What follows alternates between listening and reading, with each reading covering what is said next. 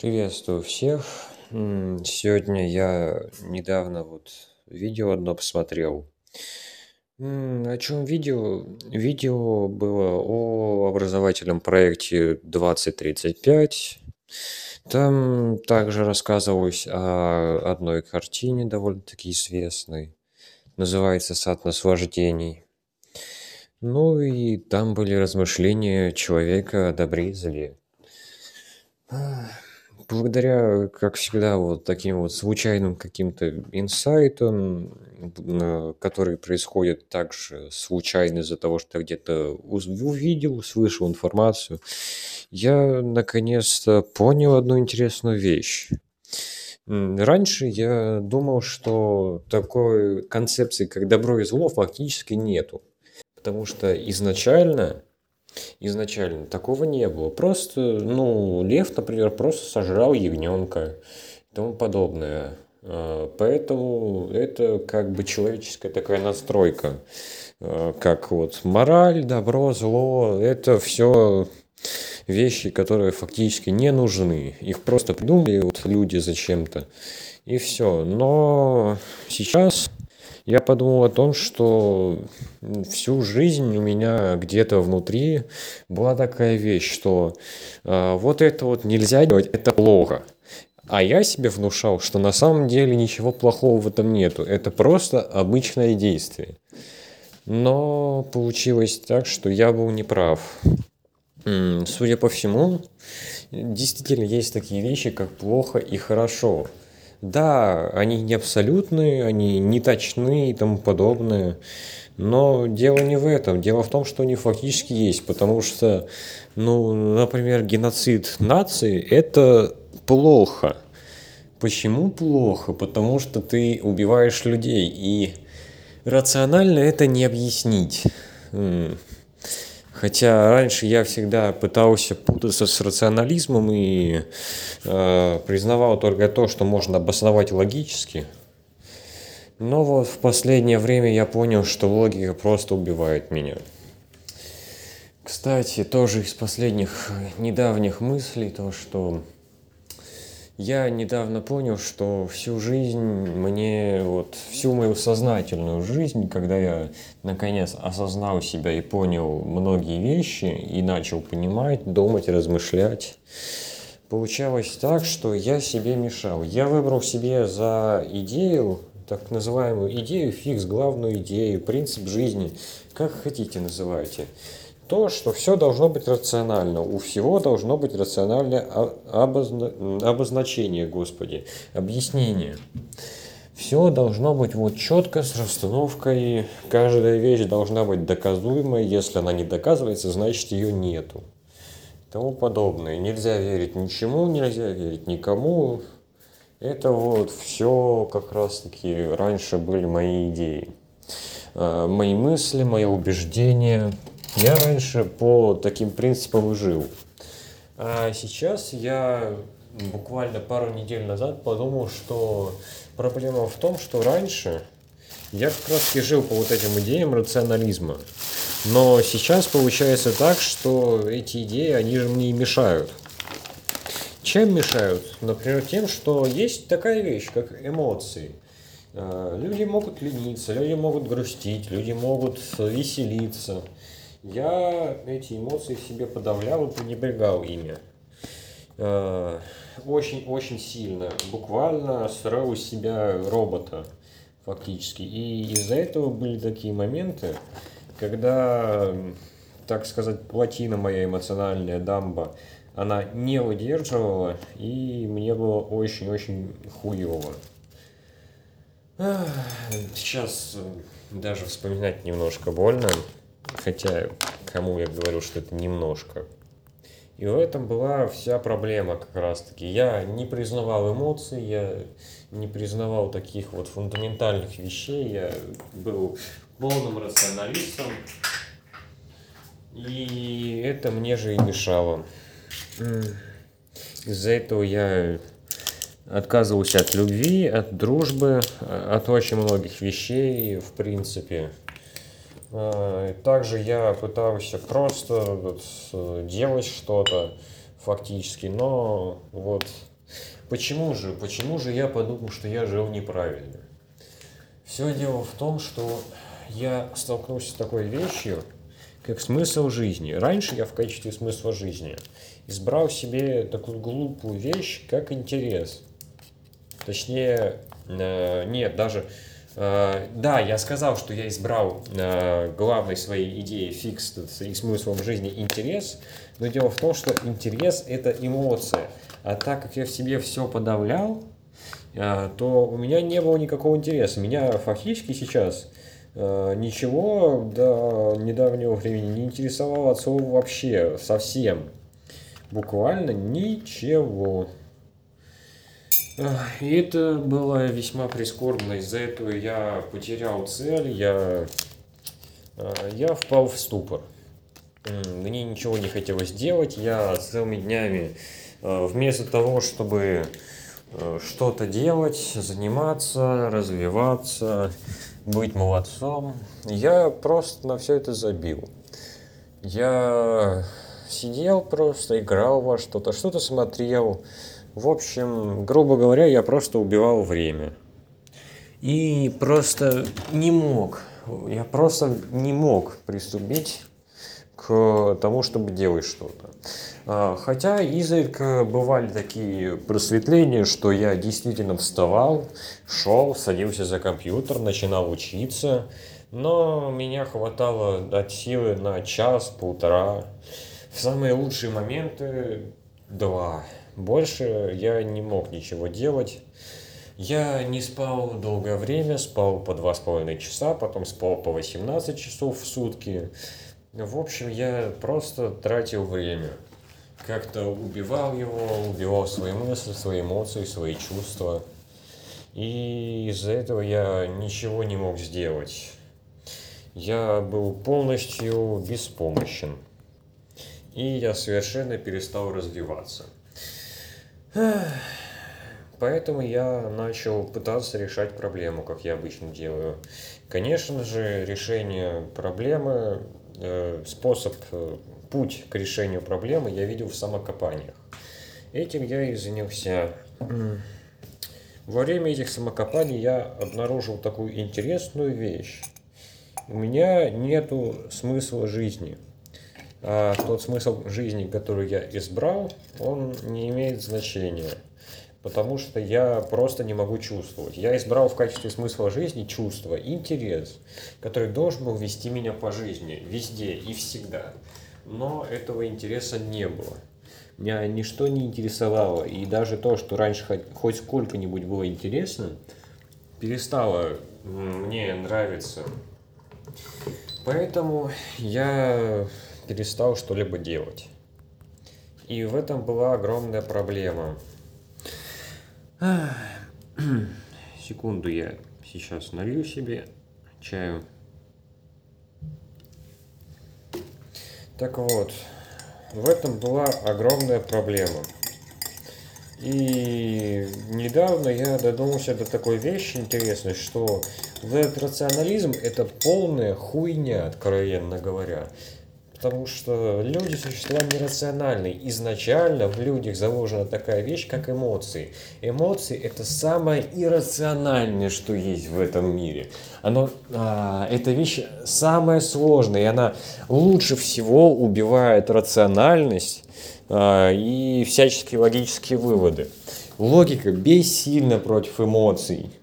Потому что фраза я так чувствую в качестве аргумента, эта фраза просто нафиг убивает всю логику. Это вот если к примеру. Э, и ничего ты с этим не можешь делать. Человек так чувствует. Просто он так чувствует.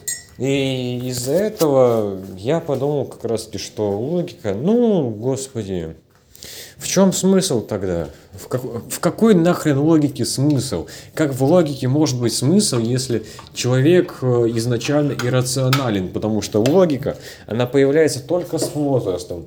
Изначально человек это пустой белый лист, который только и может что изучать мир и чувствовать. А, и изначально изучение идет как раз таки через эмпирическое познание – И уже после этого на основе эмпирического, вы, э, эмпирического вывода, ой, господи, опыта, э, человек познает мир теоретически. Поэтому вот такие вот вещи, как эмпирическое и теоретическое познание, получается, что фундаментальным познанием является эмпирическое, то есть эмоциональное, тактильное. Ты получаешь информацию как раз-таки иррационально, и только потом уже рационализируешь ее.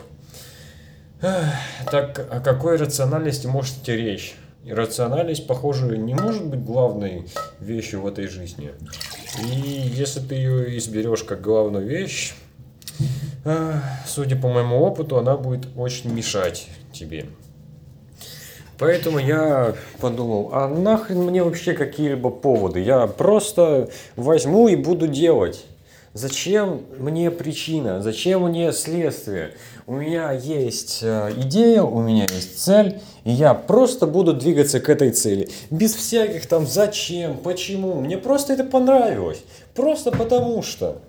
Потому что весь мир нелогичен, люди нелогичны, нигде нет логики. В природе такая вещь отсутствует, в людях такая вещь присутствует только после того, как они начали себя осознавать. А до этого ее не существует. Значит, фундаментально логика неверна, она отсутствует, она не может просто существовать. Хотя все не настолько категорично, потому что логика тоже имеет место быть, она имеет право на жизнь.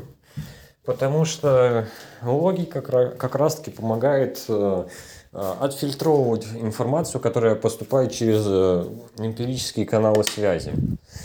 И как раз-таки с помощью логики очень удобно, можно много чего делать.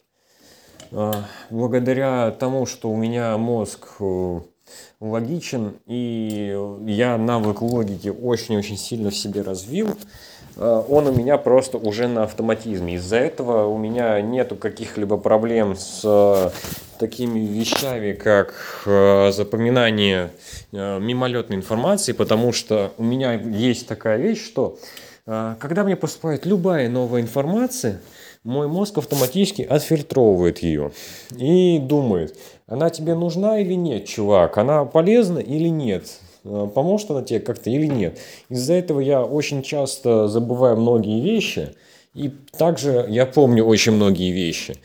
Я могу помнить какую-либо шутку, которая мне понравилась, даже несмотря на то, что эта шутка была произнесена а, три года назад. Я могу ее взять и вспомнить. И проблем со вспоминанием у меня также нету, потому что э, всегда мой мозг подкидывает нужную информацию в нужный момент. Тогда, когда я нуждаюсь в какой-либо информации, мне ее мозг подкидывает. Именно поэтому я не запоминаю, например, даты, потому что я считаю их неважными. Мой мозг считает их неважными. А, поэтому мне очень тяжело запомнить, например, день рождения собственной матери. А, и такая вещь еще есть, что вот э, постоянно у меня какие-то вещи всплывают. А, и я что-то вспоминаю. Я просто разговариваю, разговариваю. И по ходу разговора у меня раз какая-то шутка всплыла, раз какой-то интересный факт. А, и я даже не задумываюсь об этом. Это, это как я раньше занимался спортом, а, и во время боя я просто делал. Я не задумывался о том, как сделать, что сделать. Думал я только тогда, когда у меня была тренировка. А, вот на тренировке я мог подумать, а, можно вот так вот сделать, а вот так лучше, а есть вот такой вот удар. Что-то придумать э, новое, еще что-то. А, и вот это вот все, оно мне закладывалось в память. И во время боя, когда тебе нужно принимать решение а, буквально за долю секунды, ну, максимум э, полторы секунды у тебя есть э, на принятие решения, как правило, ты просто не можешь во время боя думать. Те, кто слишком много думает во время боя, проигрывают его, потому что они просто не успевают ничего сделать.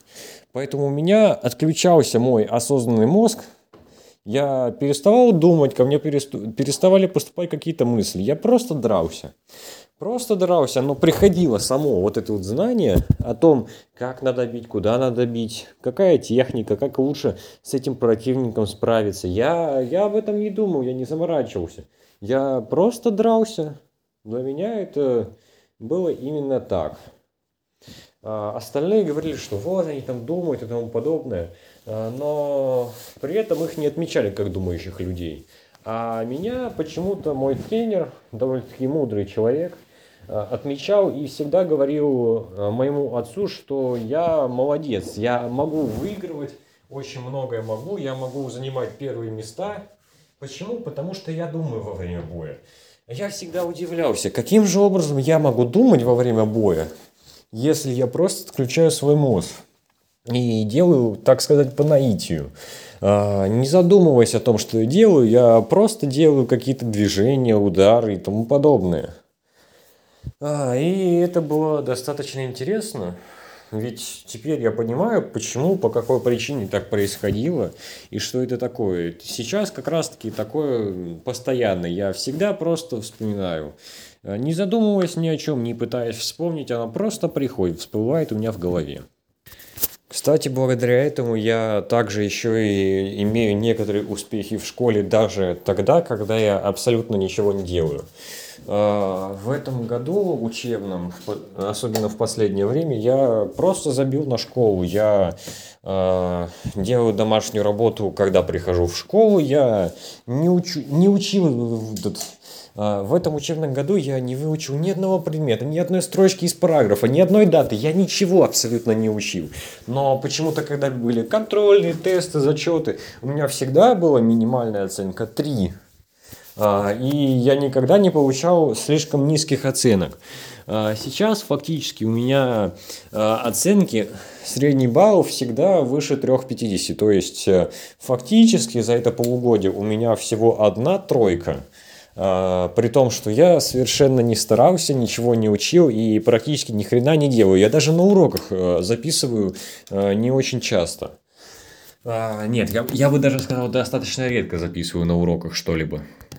Надо мной еще часто одноклассники немножко посмеиваются, что я прихожу такой, этот, э, сажусь, этот, делаю домашку спокойно, потом слышу что-то про контрольную и спрашиваю у них, а у нас что, контрольная какая-то будет или что? Они говорят, да, вот сейчас будет контрольная по математике или там по обществознанию, такой, а, клево, и продолжаю делать домашку. И самое интересное, что вот я действительно не знал о многих работах там, контрольных и тому подобным. Но при этом оценки у меня достаточно хорошие по всем контрольным и самостоятельным работам. И я думаю, что это довольно-таки прикольно. А еще я не понимаю, зачем, зачем в принципе люди что-либо учат, как-то стараются в школе. Вот э, хорошо, родители, они будут на тебя кричать. Я понимаю, крики родителей это весьма неприятная вещь, но не проще ли просто стерпеть их крик или накричать в ответ? Ну, что самого страшного может произойти? Вот если ты дашь своим э, родителям отпор, если с ними поспоришь, тебя что, батя отпиздит, что ли? Ну, максимум он тебя пизданет пару раз. Но при этом в ответ ты можешь его также пиздануть, потому что ты уже здоровый лоб. Тебе 16 ебаных лет, ты в 10 классе. Тогда какие нахуй родители тебе? Тебе, родители ебаные, никакой нахуй не указ. Они не имеют абсолютно никакого э, права влиять на тебя, твои решения, твою жизнь. Это жизнь твоя. Родители не проживут за тебя твою жизнь. Ты должен сам самостоятельно, своей головой думать, принимать решения. Э, и не надеяться на каких-то долбанных родителей. Ты должен учиться, э, учиться в принципе или учиться в школе, ты должен не ради родителей, а ради себя. И если ты понимаешь, что учеба в школе тебе не нужна, она не дает тебе каких-либо реальных знаний, или есть множество бесполезных вещей, которые тебе нужны, не нужны, так не учи это. Возьми, учи что-нибудь самостоятельно, или возьми некоторые избранные предметы в школе, которые тебе наиболее интересны, которые тебе нужны, например, для поступления в ВУЗ, и учи только их, абсолютно только их. Если ты станешь лучше в этих предметах, тебе, э, к себе вообще никаких претензий не будет ни с какой стороны. Если ты будешь э, лучше по обществознанию в России и выиграешь, например, Всероссийскую Олимпиаду школьников, какие к тебе могут быть вопросы? Ты же лучший по обществознанию. Всегда люди, которые э, являются лучшими в чем-то, они всегда добиваются успеха, добиваются почтения, добиваются признания. А, а люди, которые являются среднячком во всем, они никогда ничего не добьются большого и высокого.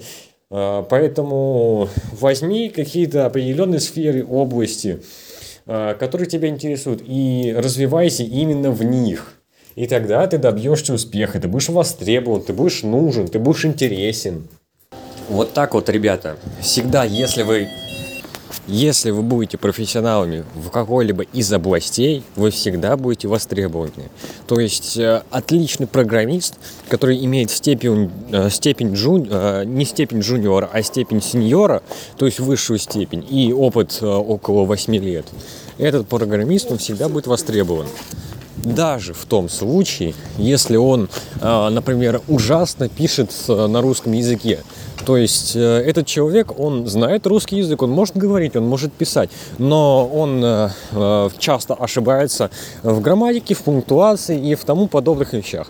Если он абсолютно не, будет уметь как раз таки в грамматику правописания и, и пунктуацию русскую, это не сделает его плохим специалистом. И он все равно будет востребован.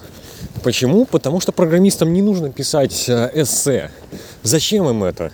программистам нужно писать код. Если человек хорошо пишет код, э, если он может понимать, что нужно заказчику, если этот, если этот человек э, э, все это умеет, он будет востребован, он будет нужен. А также он будет интересен, потому что у него обширные знания в той области, в которой он крут. Э, поэтому вот эти вот все люди как раз таки, вот этот ебаный какой-то широкий кругозор, вся вот эта вот хуйня, о которой говорят твои родители, о которой говорят в школе, это все не имеет значения, это все абсолютно не важно. Зачем тебе широкий кругозор, если ты не будешь никому нужен при этом нахрен вообще.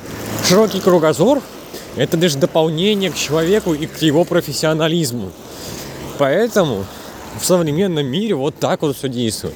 Широкий кругозор, да я даже не знаю, когда он нужен людям. Если ты не профессионал, широкий кругозор тебе нигде не поможет.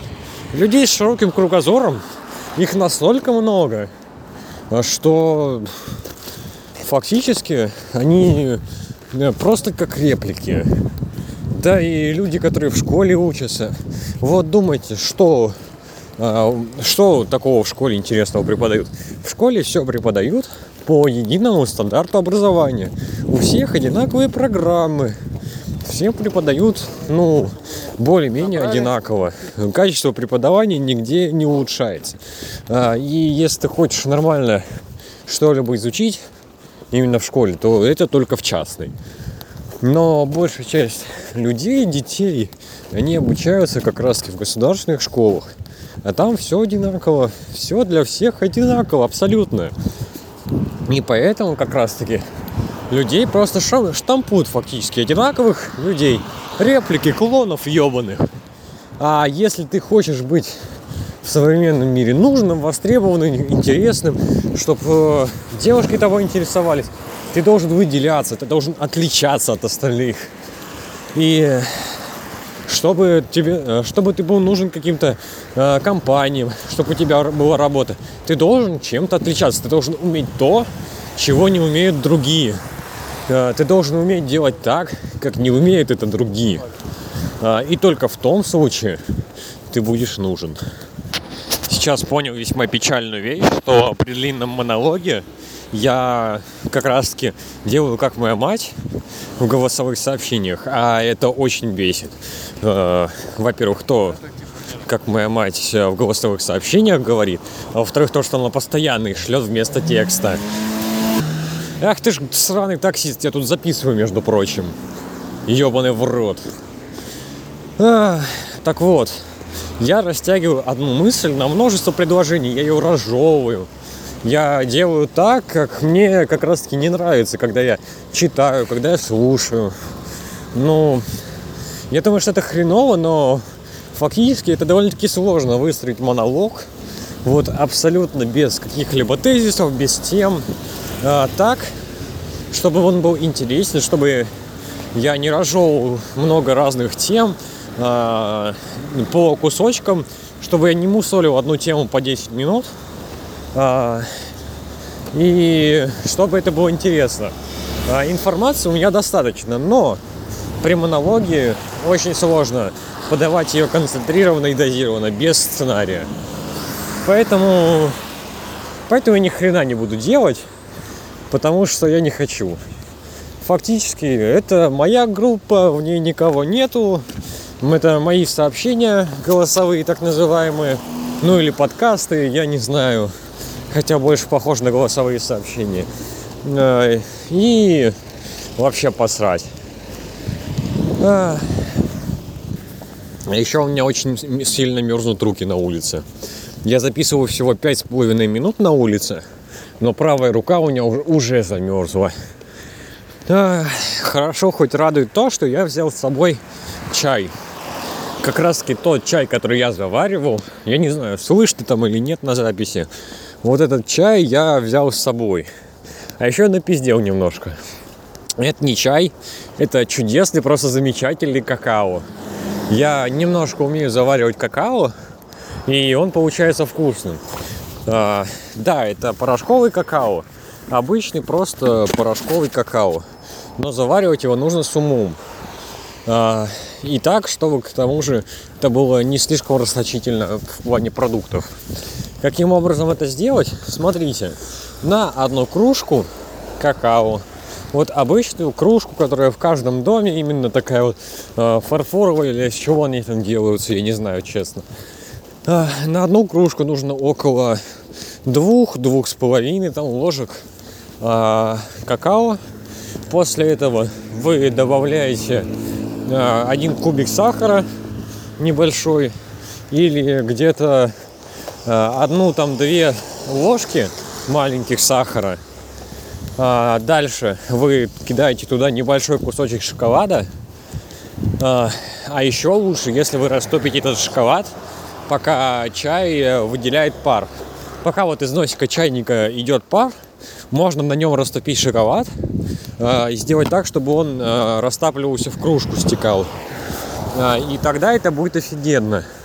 А, также еще можно добавить какого-нибудь топпинга а, карамельного или шоколадного. Можно добавить а, а, немножко карамели, а, именно карамели как сыпучий, то есть в виде там песка или что у нас она просто в таком виде, как вот перечница, только с карамелью. А, еще неплохо добавить немножко перца, совсем чуть-чуть. А, возможно, чуть-чуть соли а, и еще корицы. И тогда получится просто офигенно. Я вам обещаю. Блять, нихуя себе ты тормозишь тут. Блять, гонщик, гонщик нелегальный, ебаный. А, а, да, тогда у вас получается просто офигенский какао, а еще есть одна такая небольшая вещь, нюанс так называемый. Какао-порошок – который вы добавляете, он э, должен быть, э, ну, не таким вот сладким, как, например, э, и дерьмовым, как, например, Несквик. Раньше был порошок какао Несквик. Вот его брать нельзя, потому что там куча сахара, сам порошок дерьмовый и тому подобное. Берите чуть-чуть подороже, чем вот эти вот говеные какао-порошки. А, да, это, конечно, лишняя трата денег, но, к сожалению, в нашем мире без этого никак. Потому что при современном капиталистическом обществе, если товар дешманский, значит 95% что он говеный. Э, нет, даже, я бы сказал, 97% что этот товар просто полнейшее говно. Он просто, его нельзя употреблять внутрь, поэтому не экономьте на еде. А, ну или экономьте, но не слишком сильно. Научитесь э, экономить правильно, не так, чтобы гробить свое здоровье при этой экономии. А, кстати, а, я еще не сказал, что там нужно примерно одну треть кружки залить молоком. Тоже такая вот важная деталь. э, одну треть кружки нужно отдать под молоко. И тогда какао получится э, достаточно вкусным э, на молоке получается, но при этом не совсем на молоке. И еще не нужно будет его повторно разогревать для того, чтобы пить его не холодным. Молоко идти из холодильника всегда. И молоко, кстати, тоже должно быть не дерьмовым обязательно, а нормальным. А, вот такой вот рецепт какао отличный. Я не знаю, нахрен я это рассказал, но мне было интересно. А, фу, кстати, вот такая вот вещь я затронул вот только что о продуктах. Продукты и цены на них. А, есть такая вот интересная корреляция, что чем дороже продукт, тем он лучше. Она, конечно, не, далеко не всегда работает, но дешевые продукты точно будут говном. А, вот практически стопроцентное правило, что если продукт слишком дешевый, значит он будет говном. А, поэтому я не советую брать какой-нибудь долбанный доширак за 30 рублей, а, потому что он будет гробить ваше здоровье. И к тому же доширак это слишком дорого. Мне показалось, что я уже говорил об этом, но э, цены на доширак 30, там 35 рублей, 40. Э, и фактически его хватает, чтобы наесться один раз. И то наесться плохо. То есть к дошираку еще хорошо бы хлеба купить хотя бы. А это еще дополнительные траты. И выходит довольно-таки кругленькая сумма, которая равняется минимум рублям 50 за один прием пищи. То есть доширак это еда не из дешевых. А есть макароны. Вы покупаете полкилограмма макарон, хотя сейчас кризис, поэтому 450 грамм. А, этот, эти полкилограмма, они стоят ну, рублей 100, грубо говоря. А, чтобы наесться человеку один раз макаронами, ему необходимо около 125 грамм. 125, 150 там, а, в редких случаях 200 грамм. А, и получается, что как минимум, как минимум, макароны вы будете принимать три раза одну пачку макарон.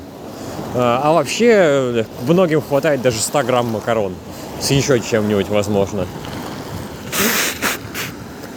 Поэтому макароны, они выходят по итогу дешевле, чем доширак. Во-первых, дешевле. А во-вторых, есть еще такая вещь, что доширак, он как бы э, не особо полезный, и он немножко гробит здоровье. А, да, сама лапша не особо вредна, хотя и пользы как таковой не несет потому что это просто сублимированная дешевая лапша из каких-то говенных э, продуктов. Ну, говеного там овса или пшеница. Пшеница, по-моему. А, просто ее взяли, этот, а, сварили, потом в, охладили, выжили из нее всю воду в вакууме там. Это, я не помню дословно, как там процесс сублимации происходит. Вся как раз-таки вредная консистенция это вот э, так называемая приправа. Ну и, возможно, немножко вот мясцо там, это маленькое, которое кругляшками вот этими. И э, остальное. Вот в вот этих вот пакетиках, которые лежат на лапше сверху, в них как раз-таки все самое вредное содержится. Они настолько неполезны и вредны, что если ты будешь жрать это говно, ты умрешь к 60 фактически. А, хотя нет, даже раньше. Ну, или, возможно, не умрешь, но точно как-нибудь сляжешь с э, язвой или отравлением куда-нибудь в больничку. А это дополнительные расходы и тому подобное, что весьма неприятно. Поэтому выгоднее всегда покупать хорошие, достаточно дорогие, но при этом э, имеющие оптимальную цену продукты.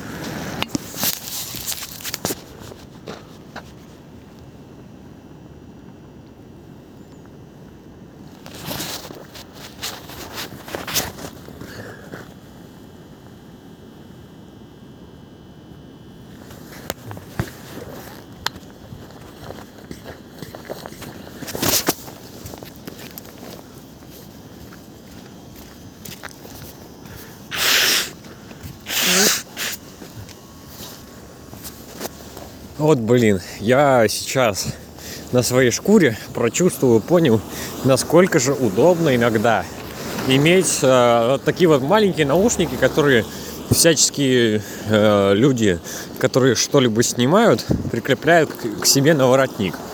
Э, это очень удобная штука, я не знаю, сколько она стоит, хоть, э, но тратиться я на нее не хочу.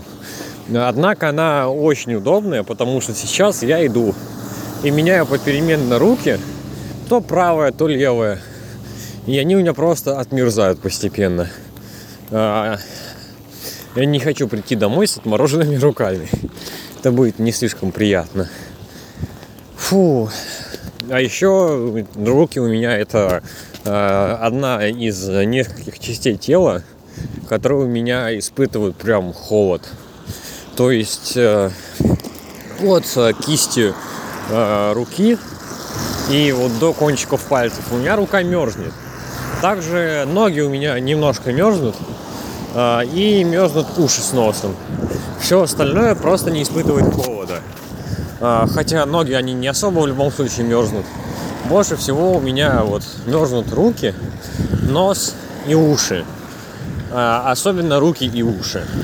Вот это вот самая больная вещь.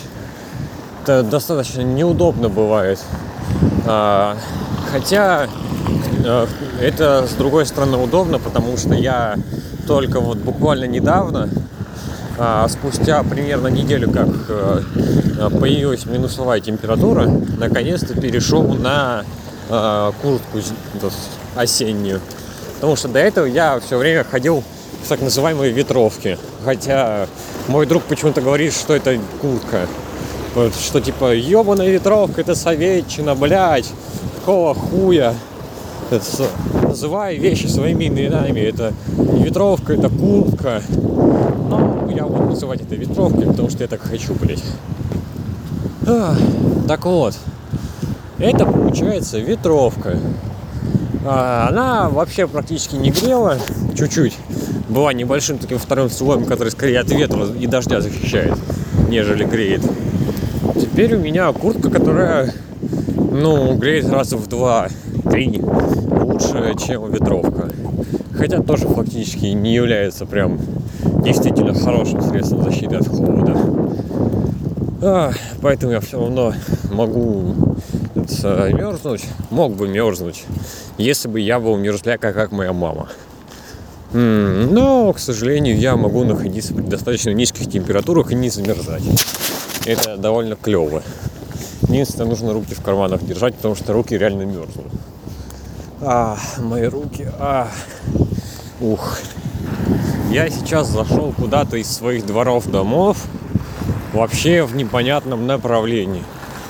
По карте показывало, что тут будет парк, но парка я не увидел, потому что там даже фонарей нету. А, а увидел я только голые березки. А, и, возможно, там был забор с дорожками где-то в каком-то месте. А сейчас я зашел из дворов, так, за, так называемых захолустных, к каким-то а, современным, а, отделанным клево зданиям ну, достаточно хорошо для России зданием отделанным. А, и еще тут большая дорога, я не понимаю, где я нахожусь.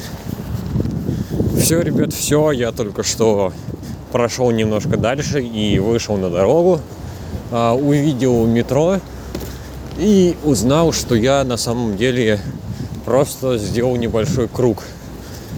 Получается, что я обошел немножко, да, даже не круг, а скорее крюк сделал небольшой. А, и теперь я вполне себе понимаю, где я. Можете не переживать. А еще я только что проебал свой телефон. А еще я сейчас прервался и узнал, что я, оказывается, сам себя обманул. И действительно сделал не круг, совсем не круг, а крюк. И сейчас я на конце крюка. А, я дошел от э, метро Беломорская до Ховрина пешочком. Просто случайно совершенно абсолютно. Поэтому я и не понял, где я, потому что я уже в жопе фактически.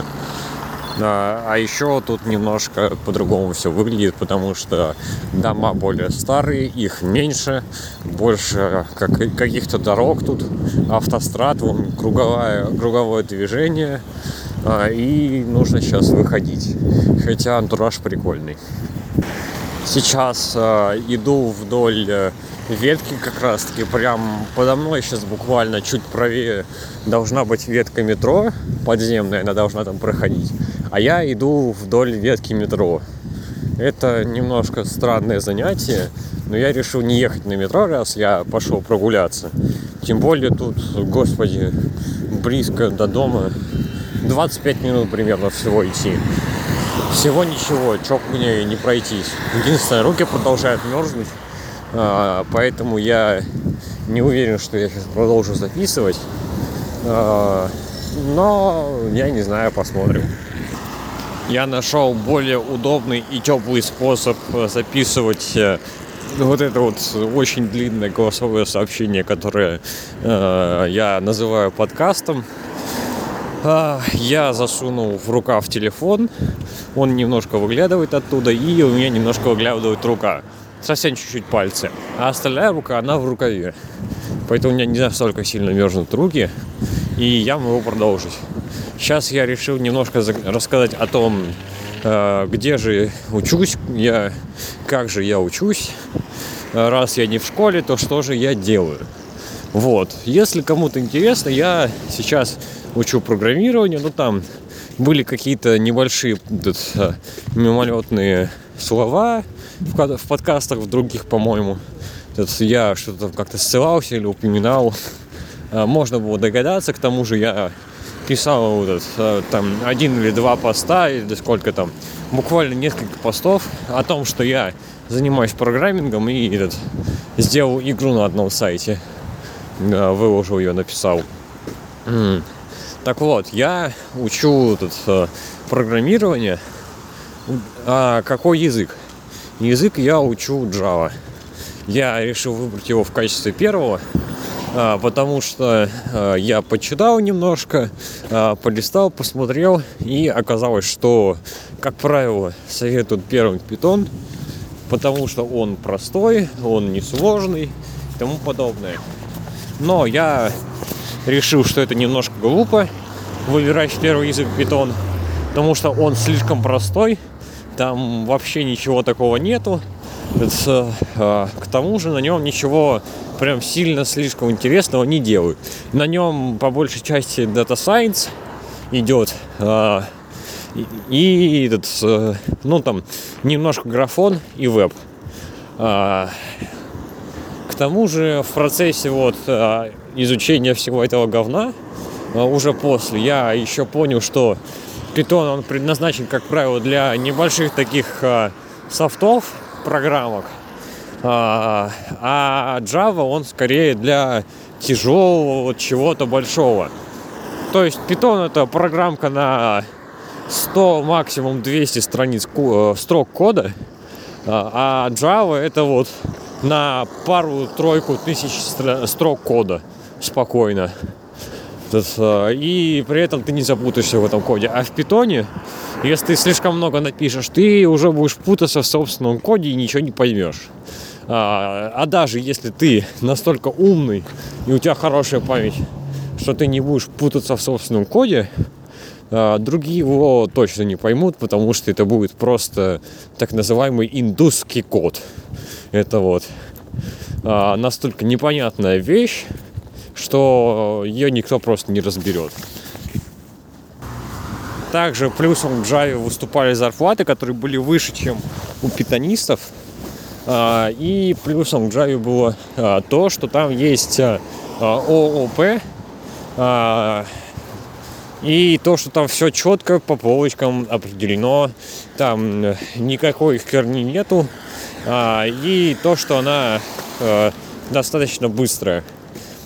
Если в питоне можно написать э, цикл, который пересчитывает от 1 до 10 без каких-либо скобок, ты просто э, пишешь э, for, потом вот, говно вот это вот, потом пишешь тут, еще одну строчку кода, то в Java так нельзя. потому что тогда будет ни хрена непонятно. И для меня как раз таки это удобно, что если ты пишешь какой-нибудь цикл, метод или что-то еще, у тебя скобка открывается, ты пишешь внутреннее тело метода или кода какого-нибудь класса, там, тут, э, э, потом, когда заканчиваешь писать, э, ты делаешь э, Enter, переносясь на новую строчку, и закрываешь скобку. Сейчас сразу все видно, все четко, все понятно. А, а еще есть у IntelliJ IDE такая интересная, удобная штука, что он может автоматически а, твой код стайлинг немножко подкорректировать. А, ну, он просто перенесет твои функции так, чтобы этот код был более удобоваримым. А, сделает так называемую табуляцию разную. А, что-то там подальше сделать, что-то поближе. А, и это будет выглядеть красиво и удобно. И даже если в программе будет 5000 строчек кода, у тебя все будет удобно, читаемо и тому подобное. А, еще этот, э, в питоне, например, нету модификаторов доступа и много такой фигни, которая как раз таки увеличивает читаемость кода. Кстати, после того, как я написал эту игру на сайте, э, на сайте была такая вещь, что я прописывал только механику игры самой реализацией игры, этот, с ее механик, этим занималась уже э, фигня, которая настроена на сайте. А, вот она как раз таки и принимала мои внутренние правила игры. А, но мне это не понравилось, потому что фактически а, я не смогу воспроизвести эту игру самостоятельно в IDE, ну, то есть в блокноте для записи. А, и я решил изучить, как же мне сделать игру самостоятельно уже в вот этом долбанном блокноте IDE. А, поэтому сейчас я изучаю Swing. Это такая штука, которая реализует графический интерфейс с помощью кода.